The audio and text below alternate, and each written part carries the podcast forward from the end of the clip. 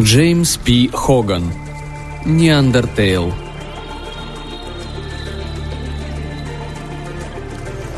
Самодельный огонь? Ты сказал «самодельный огонь». Что это за чертовщина такая?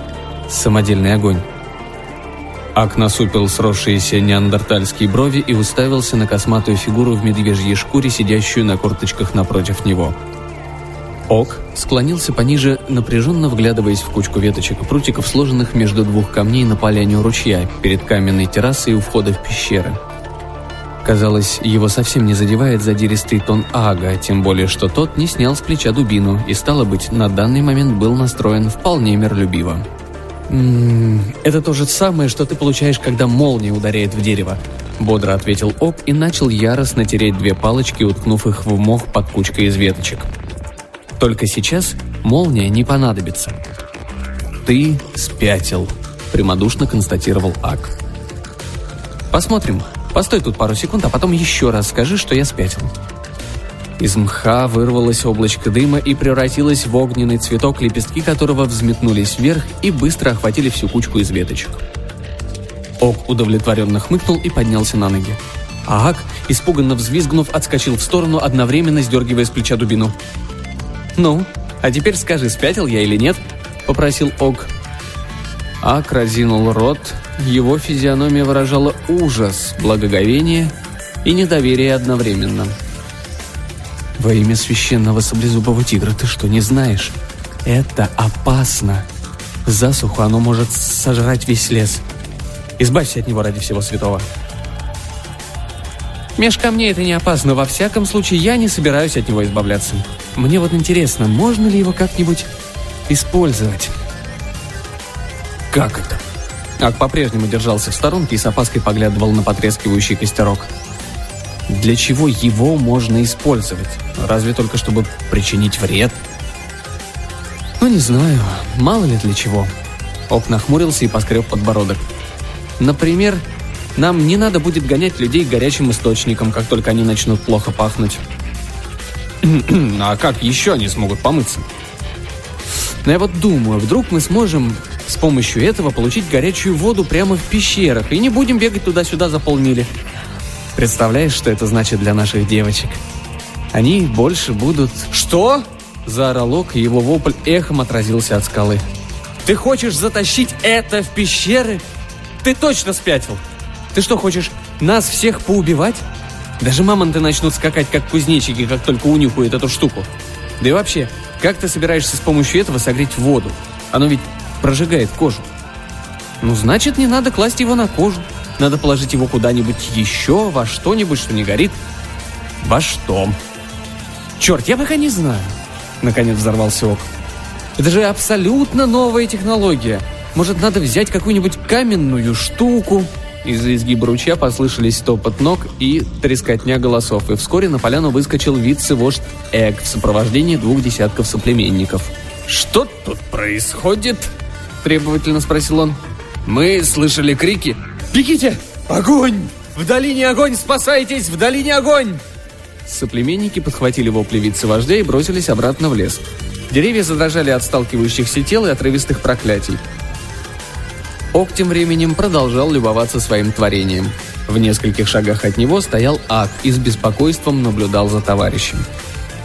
Наконец все стихло. Со всех сторон из-за стволов деревьев начали выглядывать бородатые физиономии. Эк вынырнул из-за куста и с опаской шагнул на поляну. «Что это?» – спросил он, переводя взгляд с Ога на Ага и обратно. Грозы не было уже несколько недель. Откуда это взялось? Ог сделал это, ответил ему Аг. Сделал? Как это понимать, сделал? Это шутка или что? «Он сделал это», — упорствовал Лак. «Я сам видел». «Зачем?» Он спятил. Говорит, что хочет взять это в пещеры. И в пещеры? Эк поднес ладонь козырьком к колбу и вытаращил глаза на Ога. «Ты сошел с ума? Ты что хочешь сделать? Разве ты не видел, во что превращаются животные во время пожара в лесу? Мы все изжаримся на своих шкурах». «Никто не говорит, что на нем надо спать», — раздраженно сказал Ог. Вода вырывает с корнем деревья, когда река выходит из берегов, но мы же носим ее к себе и не затопляем эти чертовы пещеры. Возможно, мы сумеем сами делать огонь и научимся как-нибудь с ним жить». «Зачем нам это надо?» – возразил Эго. «Он нам может пригодиться», – отвечал Ок. «Его боятся звери, он может остановить медведей, чтобы они не лезли в пещеры, как только выпадет снег. Что-нибудь такое, да мало ли для чего». Довы долго не убедили Эго, он презрительно фыркнул и заметил. «И все люди тоже уйдут в горы. Что в этом хорошего?»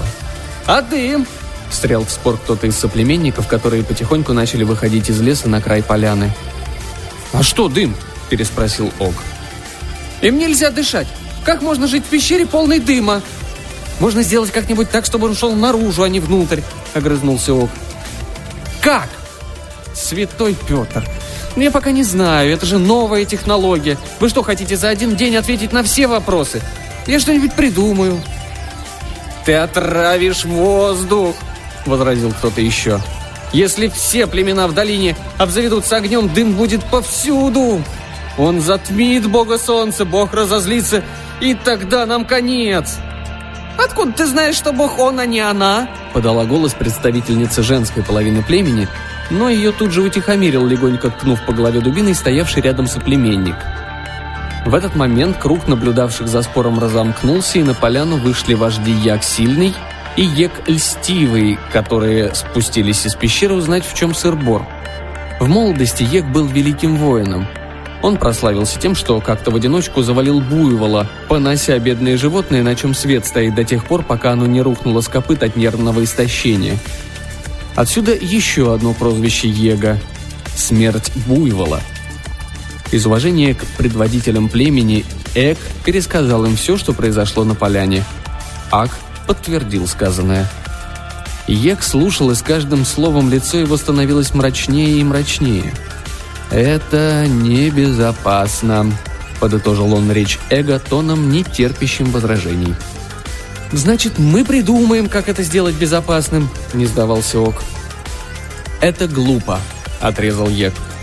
«Если огонь убежит, он сожрет всю долину. В него могут упасть дети, ядовитые отходы могут отравить реку. К тому же, понадобится половина племени, чтобы все время таскать в пещеры дрова, а у нас нет лишних рук. С какой стороны не посмотри, это глупая затея». «Нечего тратить время на всякую ерунду», с важным видом вставил Яг. Однако Ок стоял на своем, и спор продолжался еще целый час. Наконец, Егу все это надоело, он забрался на камень и поднял руку, призывая соплеменников к тишине. «Как это можно сделать безопасным и зачем нам это вообще нужно, все равно не ясно», — заявил он. «Вообще ничего не ясно. У любого, кто все еще хочет иметь дело с нечистой силой, плохо с головой. Он сурово глянул на Ога и продолжил. Наказание за это – изгнание из племени. Навсегда. Никаких исключений. Як и Эк молча закивали, остальные поддержали Ега одобрительными выкриками. «Гнать от бездельника! Я не желаю, чтобы у меня на шее сидел какой-то псих!» Пусть их кормят те сапинсы, что живут на краю долины. Они все равно все психи. Ок подал Ягу апелляцию через эго. «Вон!» Таков был приговор вождя. Через час Ок получил двухдневный паек сырого мяса и сушеной рыбы, собрал свои пожитки и отправился в путь. «Вы еще пожалеете», – бросил он через плечо кучки злобных соплеменников, наблюдавших за его уходом. Только не бегайте за мной, когда наступит зима. Вы дорого за это заплатите». «Придурок!» — крикнул ему вслед Ак. «Говорил тебе, задуй его!» В последующие несколько месяцев Ок исходил вдоль и поперек всю долину, пытаясь заинтересовать другие племена своим изобретением – Австралопитеки были слишком заняты. Тренировали кенгуру возвращать бумеранг охотнику, потому что чертежи своего изобретения они еще не довели до ума. Племя гомо-эректусов, известное своей похотливостью, было увлечено более серьезными делами. А рабустусы не желали воспламеняться и исчезать с лица земли, превратившись в камбустусов – Таким образом, Ок в конце концов продвинулся вглубь долины, где обитали гомо-сапы. Сапы были известны своими странностями, и остальные племена предпочитали с ними не связываться. Первый сап, на которого наткнулся Ок, сидел под деревом и задумчиво разглядывал тонкий диск, отпиленный от бревна, валяющегося неподалеку. «Что это такое?» – не здороваясь в лоб, спросил Ок. Сап с отсутствующим видом взглянул на подошедшего и признался. Еще не придумал, как назвать. «А для чего это можно использовать?» «Тоже пока не знаю. Но я подозреваю, что штука может быть полезной. Можно кидаться ею в гиен». Сап вернулся к диску и с рассеянным видом качнул его на ребре взад-вперед. Потом оттолкнул диск в сторону и снова взглянул на Ога. «А ты ведь не из этих мест. Что делаешь в наших краях?» Ок в который уже раз вытащил из своего мешка несколько палочек и присел на корточки рядом с Сапом. «Послушай, у меня к тебе дело», — сказал он. «Но сначала посмотри на это». Остаток дня они крутили, вертели, судили, рядили и в конце концов пришли к соглашению о совместном праве владения двумя изобретениями. САП заключил выгодную сделку, из которой следовало, что ОК получает колесо. Так они решили назвать деревянный диск. Вождь Сапов признал, что фокус Ога с палочками заслуживает достойного вознаграждения, и Ог по всем правилам был зачислен в племя. До конца своих дней он должен был оставаться с Сапами и никогда больше не покидать эту часть долины.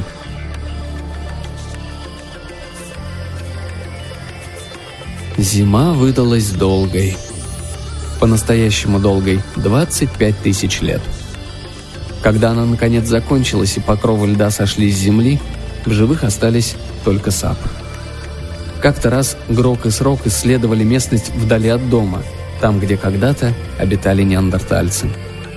У ручья они наткнулись на большой камень с высеченными на нем корявыми знаками. «Хм, что это значит?» — спросил Грок Срога, который с любопытством разглядывал камень. «Это сделали неандертальцы», — ответил Срок. «Должно быть давно, что они говорят?» Срок сосредоточился и стал ощупывать пальцами знаки на камне. «Похоже на знаки, которые высечены на всех камнях в этих краях», — констатировал он. «Они все означают одно и то же. Ок, возвращайся домой, назови свою цену». Грок озадаченно почесал затылок, с минуту поразмышлял над услышанным и, наконец, спросил — что, черт возьми, они хотели сказать? «О, я почем знаю?» Наверное, это сделали парни, которые когда-то жили в пещерах вот над этой террасой. Теперь там никого, одни медведи. Срок пожал плечами. Наверное, это как-то связано с монетами. Они все время что-то оценивали и все равно были хреновыми торговцами. Придурковатые, что ли? Ну, тогда это может означать все, что угодно. Точно. В любом случае, нам пора двигаться дальше. Сапы закинули на плечи свои копья и решили пройти через скалы вдоль ручья к реке, воды которой поблескивали вдали.